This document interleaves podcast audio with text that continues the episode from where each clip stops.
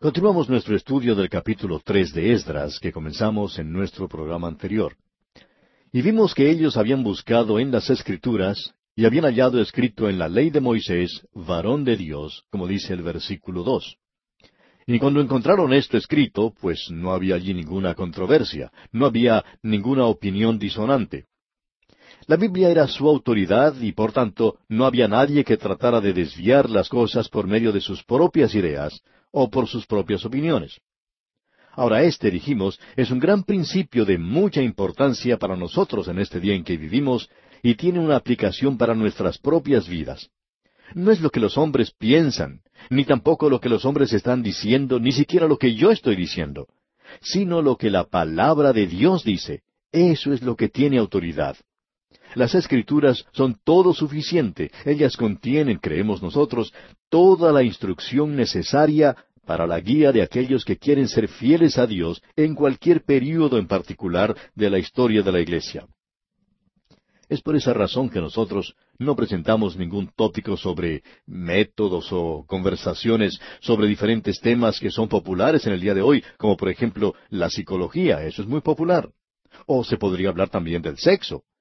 Creemos que si tomamos la palabra de Dios y la miramos bien, no solamente uno o dos capítulos donde podamos tener quizá un estudio que nos caiga bien, sino un poco de ayuda de algún pasaje de las Escrituras. Claro que le damos gracias a Dios por algunos pasajes que nos ayudan, pero creemos que muchos de ellos han sido usados demasiado y otras partes de las Escrituras, en cambio, han sido olvidadas.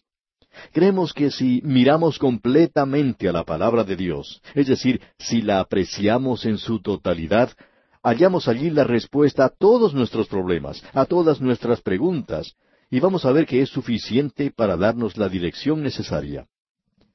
Nosotros no necesitaríamos libros ni manuales que nos indiquen cómo hacer las cosas, porque, amigo oyente, la palabra de Dios tiene la respuesta. ¿Por qué no vamos a la fuente directamente y conocemos la totalidad de la palabra de Dios? Eso es lo que esas personas hicieron aquí. Ellos levantaron el altar y quisiéramos que observemos por un momento este altar porque este altar es un altar donde se ofrecía holocaustos. Era el altar de los holocaustos y ese altar, usted recordará, habla de la cruz de Cristo. El holocausto que ellos ofrecían hablaba de la persona de Cristo, de quién es Él usted puede ver que lo que ellos estaban haciendo era reunirse alrededor de la persona de Cristo en su muerte por ellos. Y ese es el lugar donde los creyentes se deben reunir en el día de hoy. Cada creyente debe entender esto de una manera clara. Cada uno que menciona el nombre de Cristo, cada uno que pertenece al Señor, cada uno que es un creyente bautizado por el Espíritu Santo en el cuerpo de los creyentes de la Iglesia, ese es mi hermano. Ese es el hermano con quien puedo tener comunión. Y aquí no trata para nada el tema del color de la piel, ni de su posición social, ni de sus riquezas materiales. No es tampoco cuestión de la iglesia a la que uno pertenezca, eh, ya sea bautista, metodista, presbiteriana o lo que sea. Eso no tiene nada que ver, no hace ninguna diferencia. Lo importante, amigo oyente, es si esa persona es creyente en el Señor Jesucristo, entonces nos podemos reunir y tener comunión. Y de paso debemos decir que eso sí lo hacemos y es algo maravilloso. Ahora vemos que eso es lo que está ocurriendo aquí en este lugar y vemos también que uno puede tener una unión maravillosa que debería caracterizar a los hijos de Dios. Qué hermoso es eso. El salmista dijo, Mirad cuán bueno y cuán delicioso es habitar los hermanos juntos en armonía, porque allí envía Jehová bendición y vida eterna. Nosotros tenemos un ejemplo de eso. Esta gente había regresado y como ya hemos dicho, eran pobres, eran personas muy humildes. Ellos ciertamente no eran ese tipo de personas que estaban buscando una posición social para sí mismas. Esta gente estaba ejercitada en hacer simplemente la voluntad de Dios, y eran muy humildes al hacerlo. Usted y yo, amigo oyente, estamos viviendo en el fin de esta era y las grandes cosas ya han pasado.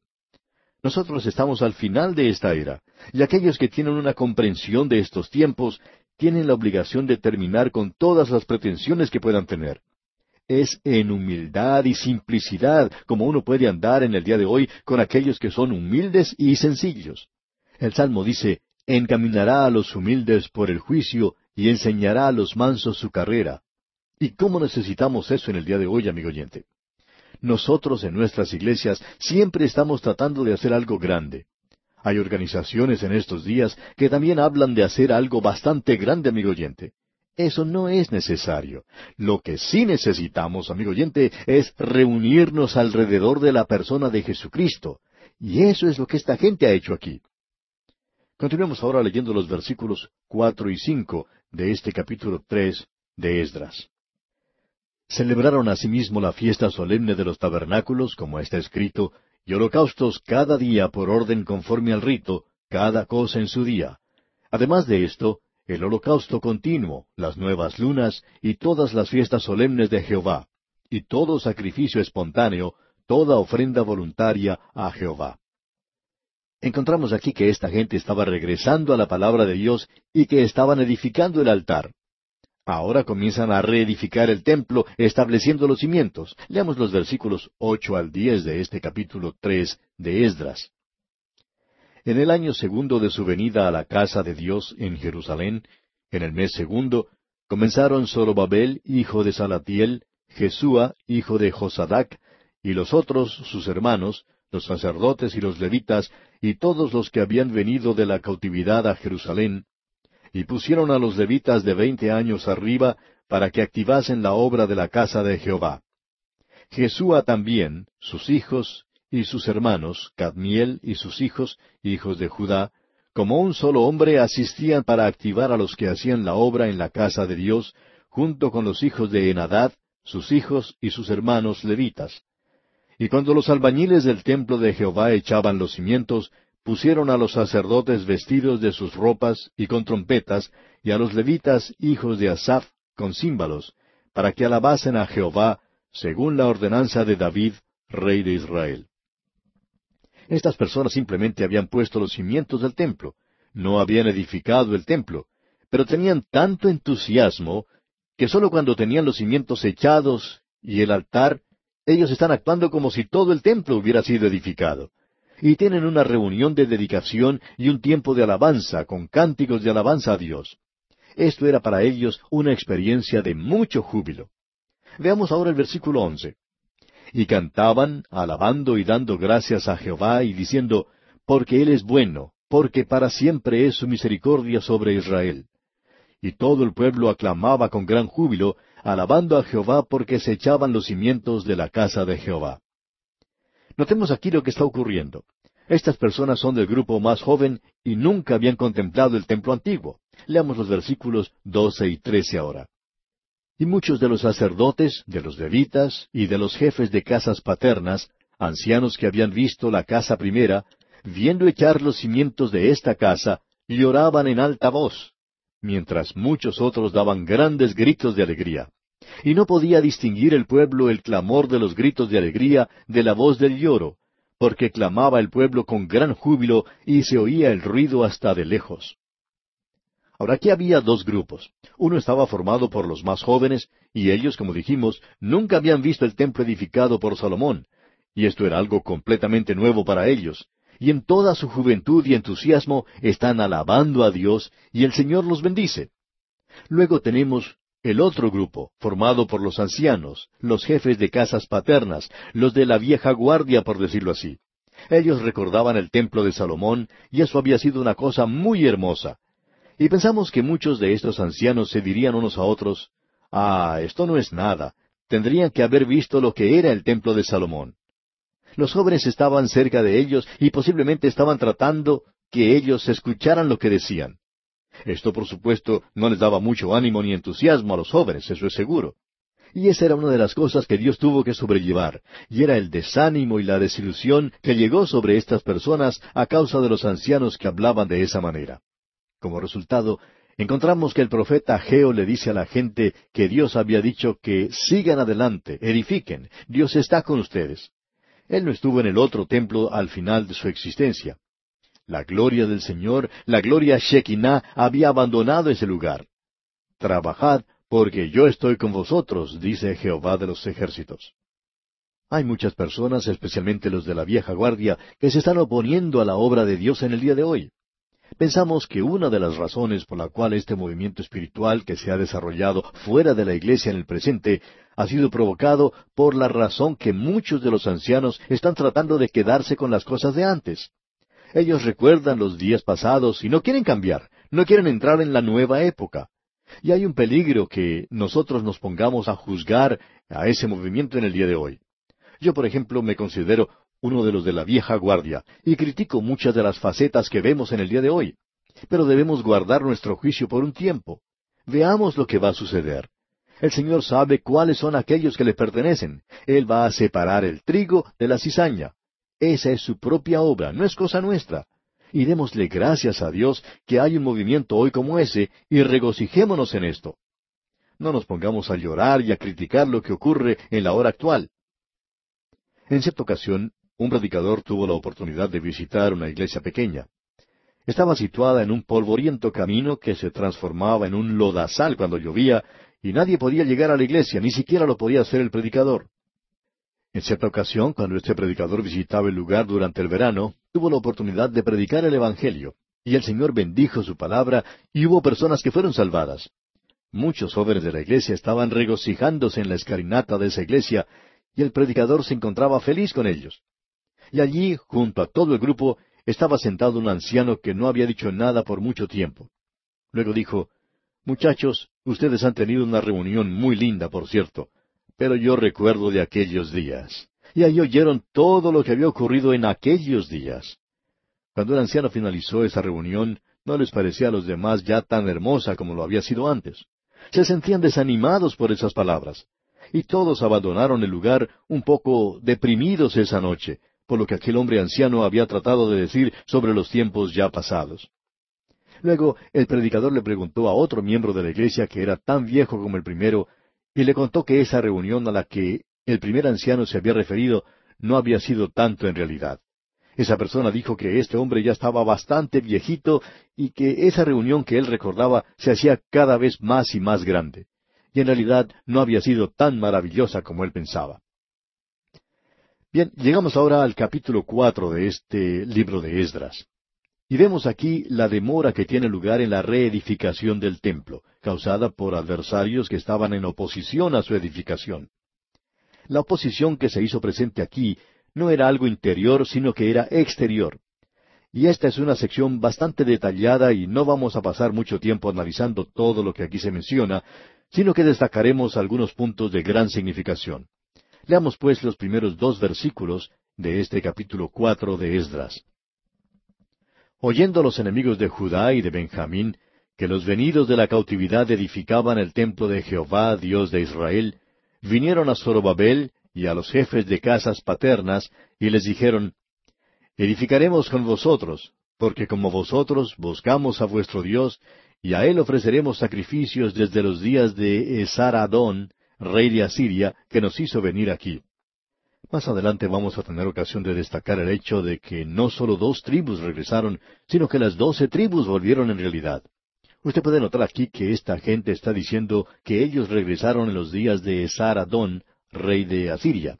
Eso quiere decir que el reino de Asiria se había llevado al reino del norte, y algunos de ellos aparentemente habían regresado poco a poco a su tierra, y estaban ahora mezclados con los samaritanos en esta época, y como resultado ellos, es decir, los samaritanos, querían unirse como si eso fuera posible. Así es como se nota la forma sutil en que Satanás muestra su obra por medio del liberalismo. Lo interesante que debemos notar aquí es que el liberalismo divide la iglesia. Cuando llega dice, ahora ustedes que son fundamentalistas siempre están luchando, discutiendo, únanse a nosotros. Y porque nosotros no nos unimos a ellos, se nos acusa de estar creando problemas. Pero, ¿quién fue el que dividió la iglesia en un principio? El liberalismo, amigo oyente. Ahora el liberalismo quiere que uno regrese, pero según sus propias leyes y normas. Este grupo dice, bueno, nosotros hemos estado adorando a Dios en este lugar durante todo el tiempo, y ustedes recién llegan. Si ustedes nos lo permiten, nosotros vamos a adorar con ustedes. Bueno, créanos, amigo oyente, no podemos comprometernos con el liberalismo en sus propios términos, adorando en la forma como lo hacen ellos. Leamos el versículo tres de este capítulo cuatro del libro de Esdras. Zorobabel, Jesúa y los demás jefes de casas paternas de Israel dijeron, no nos conviene edificar con vosotros casa a nuestro Dios, sino que nosotros solos la edificaremos a Jehová, Dios de Israel, como nos mandó el rey Ciro, rey de Persia.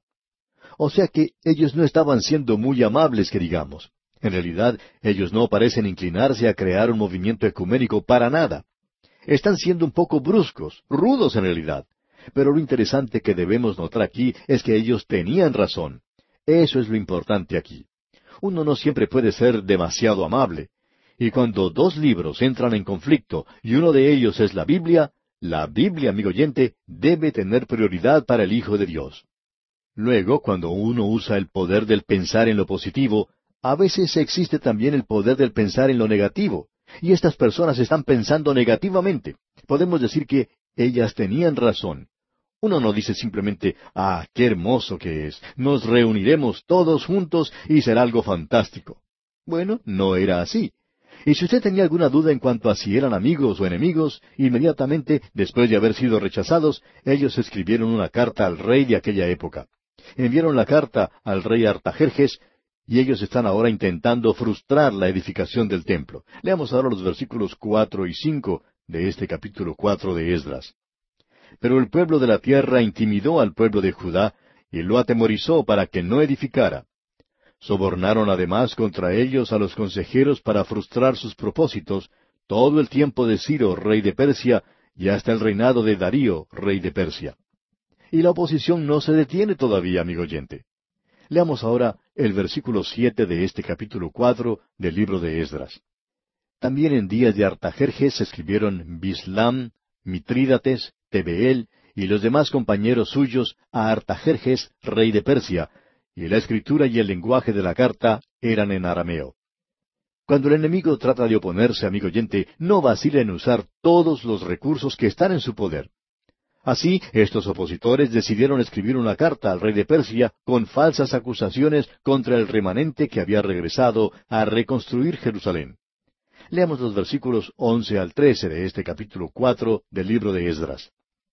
Y esta es la copia de la carta que enviaron. Al rey Artajerjes, tus siervos del otro lado del río te saludan. Sea notorio al rey que los judíos que subieron de ti a nosotros vinieron a Jerusalén, y edifican la ciudad rebelde y mala, y levantan los muros y reparan los fundamentos. Ahora sea notorio al rey que si aquella ciudad fuera reedificada y los muros fueren levantados, no pagarán tributo, impuesto y rentas, y el erario de los reyes será menoscabado.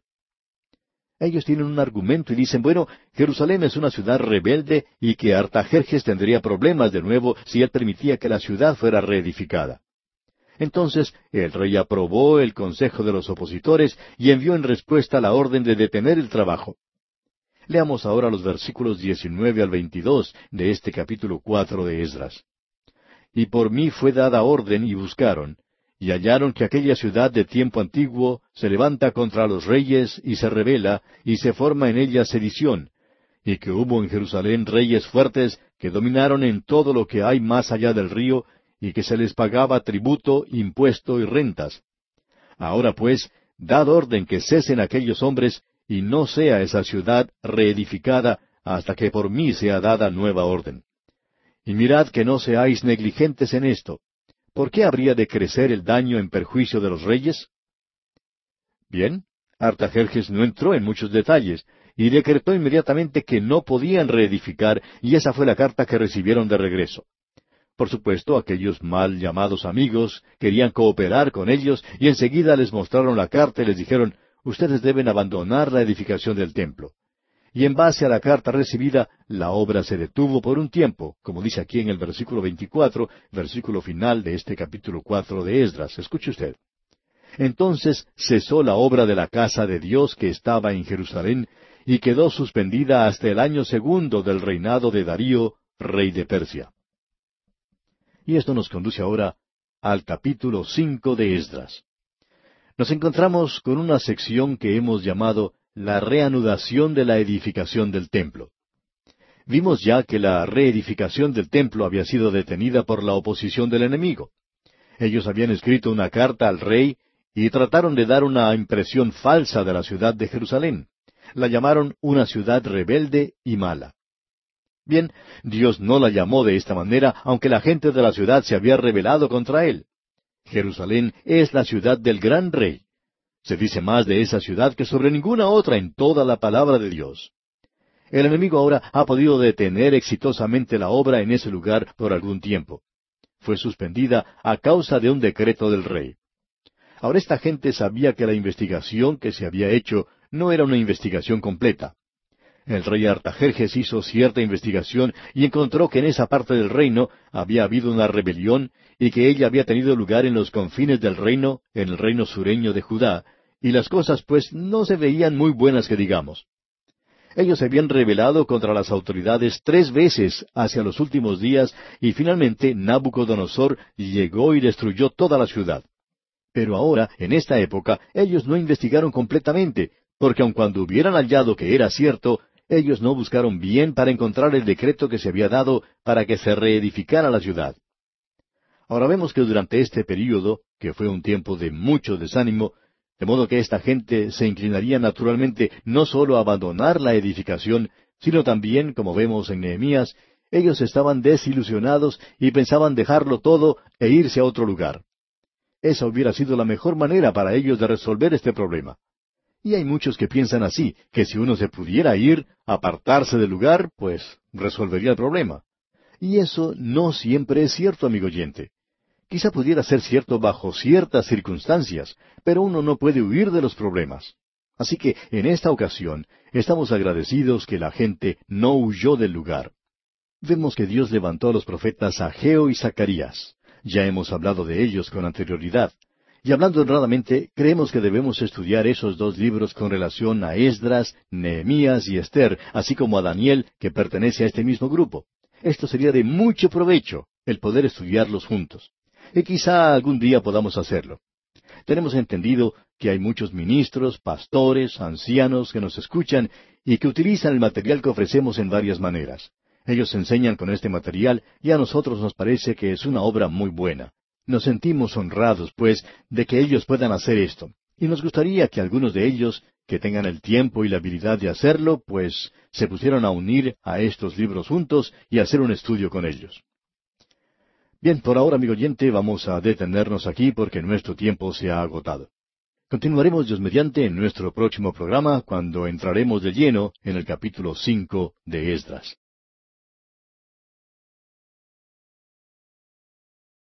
En nuestro estudio del libro de Esdras llegamos hoy al capítulo cinco. Y como decíamos en nuestro programa anterior, nos encontramos con una sección que hemos llamado la reanudación de la edificación del templo.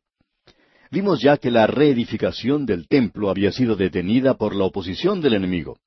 Ellos habían escrito una carta al rey y trataron de dar una impresión falsa de la ciudad de Jerusalén. La llamaron una ciudad rebelde y mala. Pero Dios no la llamó de esa manera, aunque la gente de la ciudad se había rebelado contra él. Jerusalén es la ciudad del gran rey. Se dice más sobre esa ciudad que sobre ninguna otra en toda la palabra de Dios.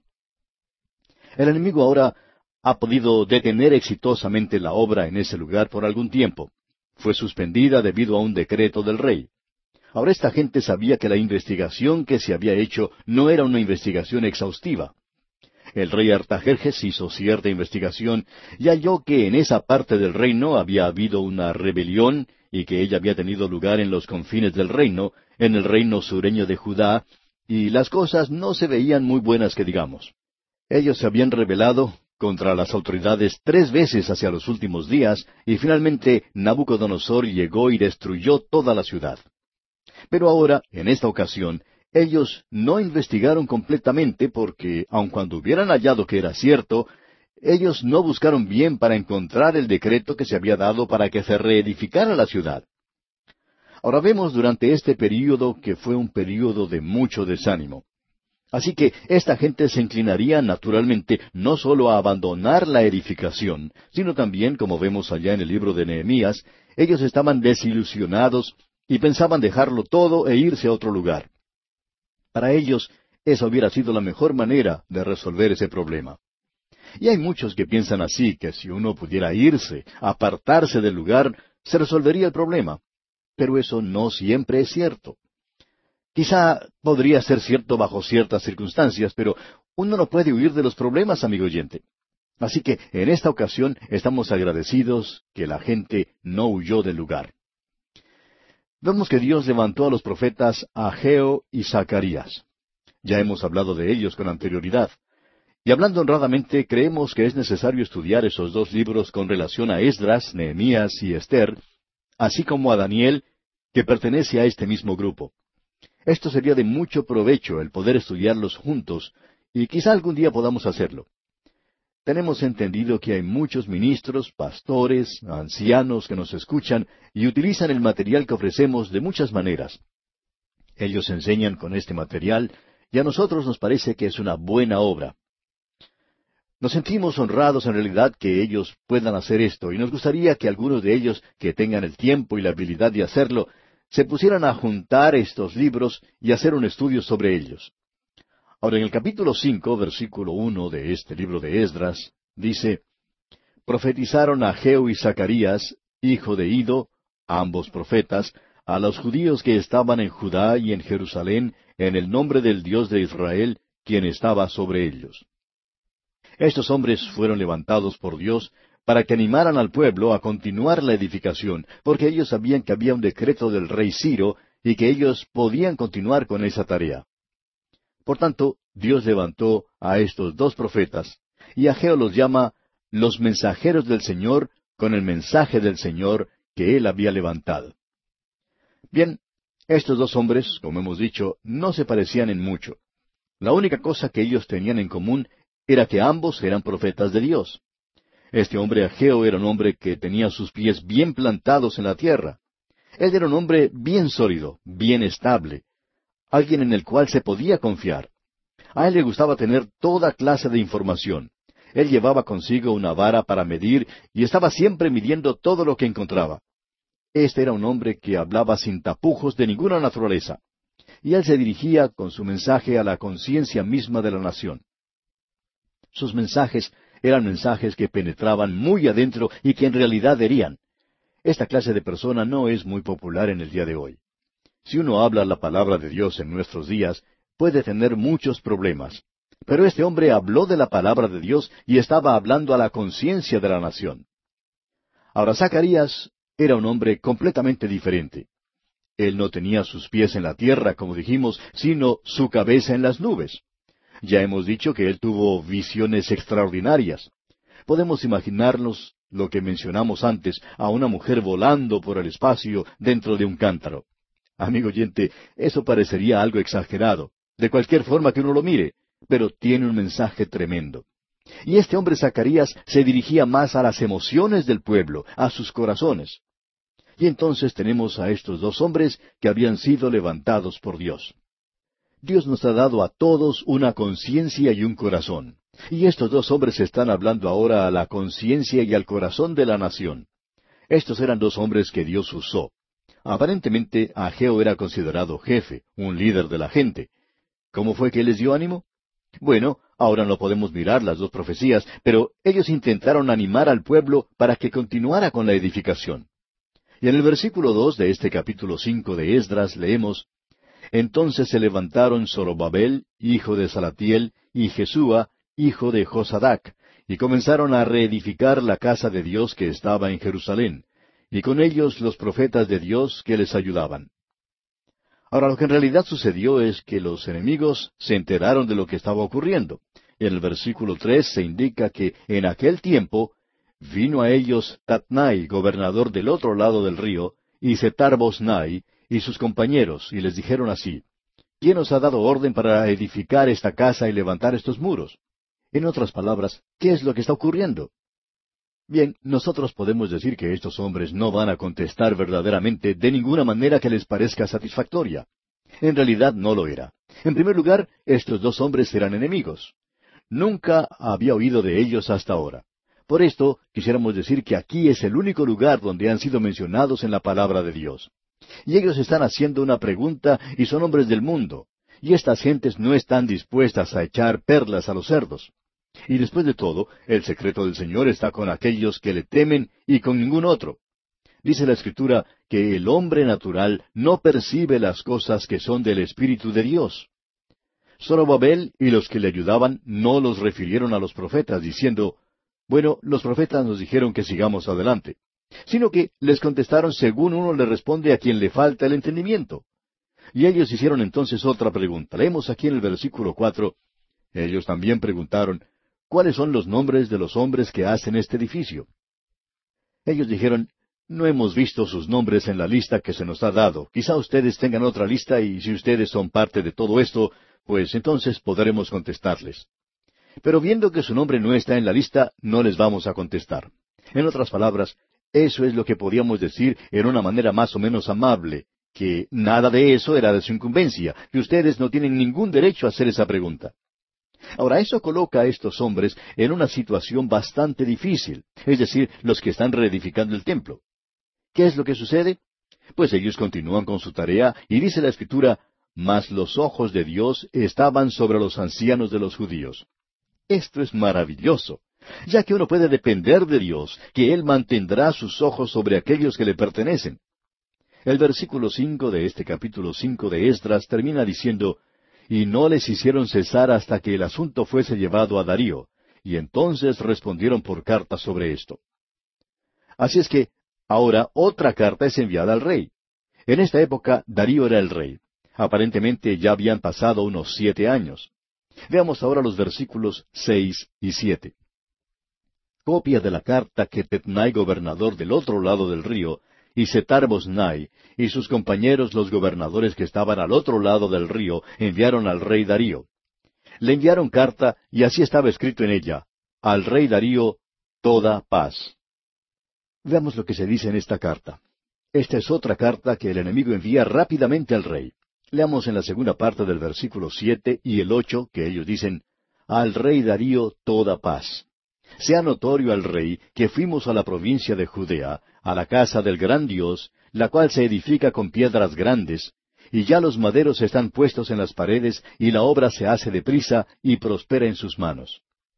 Ellos quieren aparentar en esta carta como si ellos no hubieran ido a ese lugar específicamente para espiar lo que estaba ocurriendo. Nosotros en realidad no somos sus enemigos, simplemente estábamos de paseo por la zona y, quisimos hacerles una visita y eso es lo que hemos encontrado. Por lo menos esa es la impresión que ellos dan en la carta. Y luego continúan diciendo en los versículos nueve y diez. Entonces preguntamos a los ancianos, diciéndoles así, ¿quién nos dio orden para edificar esta casa y para levantar estos muros? Y también les preguntamos sus nombres para hacértelo saber, para escribirte los nombres de los hombres que estaban a la cabeza de ellos. Ellos presentan la pregunta un poquito diferente. Ahora la hacen a su propio gusto. Y continuamos con los versículos once hasta el trece de este capítulo cinco de Esdras. Y nos respondieron diciendo así, Nosotros somos siervos del Dios del cielo y de la tierra, y reedificamos la casa que ya muchos años antes había sido edificada, la cual edificó y terminó el gran rey de Israel. Mas después que nuestros padres provocaron a ira al Dios de los cielos, Él los entregó en manos de Nabucodonosor, rey de Babilonia, Caldeo, el cual destruyó esta casa y llevó cautivo al pueblo a Babilonia. Pero en el año primero de Ciro, rey de Babilonia, el mismo rey Ciro dio orden para que esta casa de Dios fuere reedificada. Ellos dieron concreta evidencia de que el rey Ciro les había ordenado reedificar el templo y él inclusive envió de regreso los vasos del templo. Notemos ahora lo que dicen los versículos catorce y quince. También los utensilios de oro y de plata de la casa de Dios, que Nabucodonosor había sacado del templo que estaba en Jerusalén y los había llevado al templo de Babilonia, el rey Ciro los sacó del templo de Babilonia y fueron entregados a Sesbazar, a quien había puesto por gobernador y le dijo, Toma estos utensilios, ve y llévalos al templo que está en Jerusalén, y sea reedificada la casa de Dios en su lugar. La carta ahora concluye con este pedido. Veamos el versículo 17. Y ahora, si al rey parece bien, búsquese en la casa de los tesoros del rey que está allí en Babilonia, si es así que por el rey Ciro había sido dada la orden para reedificar esta casa de Dios en Jerusalén, y se nos envía a decir la voluntad del rey sobre esto. Ahora estos enemigos no creían que en realidad existía un decreto de parte del mismo rey Ciro y por tanto dijeron en su carta, eso es lo que esta gente está diciendo y en esa suposición están reedificando. Ellos estaban seguros que en los archivos de Babilonia, si estos eran examinados, pues no se encontraría ningún decreto dado por el rey, y que esta gente estaba haciendo esto por su propia cuenta. Sin embargo, los judíos reclamaban la existencia de dicho decreto real y que en base a su existencia es que ellos estaban construyendo. Bueno, en el capítulo seis encontramos que la obra continúa. Esta gente es animada para que continúe el trabajo. Es muy interesante que siempre se ha hablado mucho de la posición, al igual que de la condición del pueblo de Dios. Estas dos cosas son bastante diferentes. La condición es una cosa y la posición es otra. Ahora esta gente, según la posición, estaba en el mismo lugar que Dios quería que estuviesen, en su propia tierra, ese era el decreto. Dios había decretado esto y el rey Ciro había reconocido que él lo estaba haciendo según el mandamiento de Dios. Así es que esta gente estaba donde Dios quería que estuviesen. Sin embargo, amigo oyente, la condición de ellos no era tan buena. Ellos estaban desanimados. Ellos podían abandonar la obra muy fácilmente y estaban a punto de hacerlo. Por tanto, Dios levanta a estos dos profetas para darles ánimo y entusiasmo. Hablemos ahora sobre el pueblo de Dios en nuestros propios días. Es posible que nosotros hablemos de tal manera que podamos confundir nuestra posición con nuestra condición. Una cosa es decir, salvo soy, salvo soy. Si usted está en Jesucristo, es salvo, esa es su posición. Pero hablando sinceramente, ¿cuál es su condición en el día de hoy, amigo oyente? ¿Es usted un santo desilusionado, desanimado? ¿Quiere usted decir que está verdaderamente anclado en Cristo hoy, que tiene una salvación segura en Cristo, pero que se haya desanimado? ¿Quiere usted dejarlo todo? ¿Quiere apartarse de todo esto? Bueno, yo digo que su condición es bastante mala. Su posición es buena, y ese es el mismo estado en que se encontraba esta gente. Lo interesante aquí es notar que Dios estaba con su pueblo. Su voluntad se va a realizar, y vemos aquí que algo se ha descubierto. El enemigo al hablar provocó un resultado inesperado. Si se hubieran quedado callados, quizá no hubiera pasado lo que ocurrió. Veamos lo que dice el primer versículo del capítulo seis de Esdras. Entonces el rey Darío dio la orden de buscar en la casa de los archivos, donde guardaban los tesoros allí en Babilonia. Así es que esta gente fue a buscar en los archivos que estaban cubiertos con el polvo de los años, quizá en algún sótano, y ¿qué fue lo que hallaron? Veamos los versículos dos y tres de este capítulo seis del libro de Esdras. Y fue hallado en Acmeta, en el palacio que está en la provincia de Media, un libro en el cual estaba escrito así, Memoria. En el año primero del rey Ciro, el mismo rey Ciro dio orden acerca de la casa de Dios, la cual estaba en Jerusalén, para que fuese la casa reedificada como lugar para ofrecer sacrificios, y que sus paredes fuesen firmes, su altura de sesenta codos y de sesenta codos su anchura. Luego podemos leer en el versículo cinco, y también los utensilios de oro y de plata de la casa de Dios, los cuales Nabucodonosor sacó del templo que estaba en Jerusalén y los pasó a Babilonia, sean devueltos y vayan a su lugar, al templo que está en Jerusalén, y sean puestos en la casa de Dios. Ellos encontraron todo eso en los archivos. El rey Darío fue el que encontró todo eso y se dio cuenta de lo que había allí guardado. En otras palabras, él nunca se hubiera enterado de esto si el enemigo no lo hubiera mencionado. El enemigo, pues, cometió un grave error por la simple razón de no creer que hubiera un decreto. Notemos ahora lo que dice el versículo seis. Ahora pues, Tatnai, gobernador del otro lado del río, Setar Bosnai, y vuestros compañeros los gobernadores que estáis al otro lado del río, alejaos de allí. Escuche ahora, esto es lo que Darío está diciendo, es interesante. Dejad que se haga la obra de esa casa de Dios, que el gobernador de los judíos y sus ancianos reedifiquen esa casa de Dios en su lugar. Y por mí es dada orden de lo que habéis de hacer con esos ancianos de los judíos para reedificar esa casa de Dios, que de la hacienda del rey, que tiene del tributo del otro lado del río, sean dados puntualmente a esos varones los gastos para que no cese la obra. Este hombre era el gobernador. Él tenía una labor política que realizar en ese lugar. Y él pensó que por todo lo que había hecho, y gracias al informe que había enviado, que él podía detener la reedificación del templo en Jerusalén.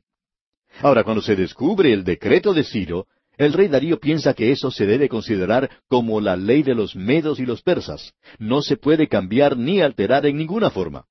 Por tanto, él inmediatamente envía un mensaje y dice, presten atención, yo no solo quiero que no interfieran con ese trabajo, sino que los impuestos que ustedes están cobrando en el otro lado del río sean utilizados allí para que ese dinero ayude a esa gente a reedificar el templo. Podemos decir aquí que Dios hace que aún la ira del hombre le dé alabanza. Y aquí tenemos un ejemplo de eso. Se nos dice aquí que a ellos se les entregó becerros, carneros y corderos para holocaustos al Dios del cielo. Y uno puede notar otra vez esta referencia a Dios. Él es llamado el Dios del cielo. Él ha regresado otra vez a su lugar. Leamos los versículos nueve y diez ahora. Y lo que fuere necesario, becerros, carneros y corderos para holocaustos al Dios del cielo, trigo, sal, vino y aceite, conforme a lo que dijeren los sacerdotes que están en Jerusalén, les sea dado día por día sin obstáculo alguno, para que ofrezcan sacrificios agradables al Dios del cielo y oren por la vida del rey y por sus hijos. En otras palabras, ahora ustedes tienen que ayudarlos a ellos y no estorbar su trabajo para nada. ¿Y qué decreto es este, amigo oyente? En realidad, existía una pena bastante severa para cualquier persona que ahora quisiera intentar estorbar el trabajo y a quien no les ayudara a ellos en lo que tenían que hacer. Ahora, en el versículo once de este capítulo seis de Esdras, leemos lo siguiente. También por mí es dada orden que cualquiera que altere este decreto se le arranque un madero de su casa y alzado sea colgado en él y su casa sea hecha muladar por esto. A la luz de este decreto, notamos que el apoyo real era absoluto y que cualquier oposición recibiría justo castigo. Veamos ahora la primera parte del versículo catorce de este capítulo seis. Y los ancianos de los judíos edificaban y prosperaban, conforme a la profecía del profeta Ageo y de Zacarías, hijo de Ido. ¿Cómo nos gustaría poder leer ahora en las páginas que nos hablan de estos dos profetas? Son maravillosos, amigo oyente.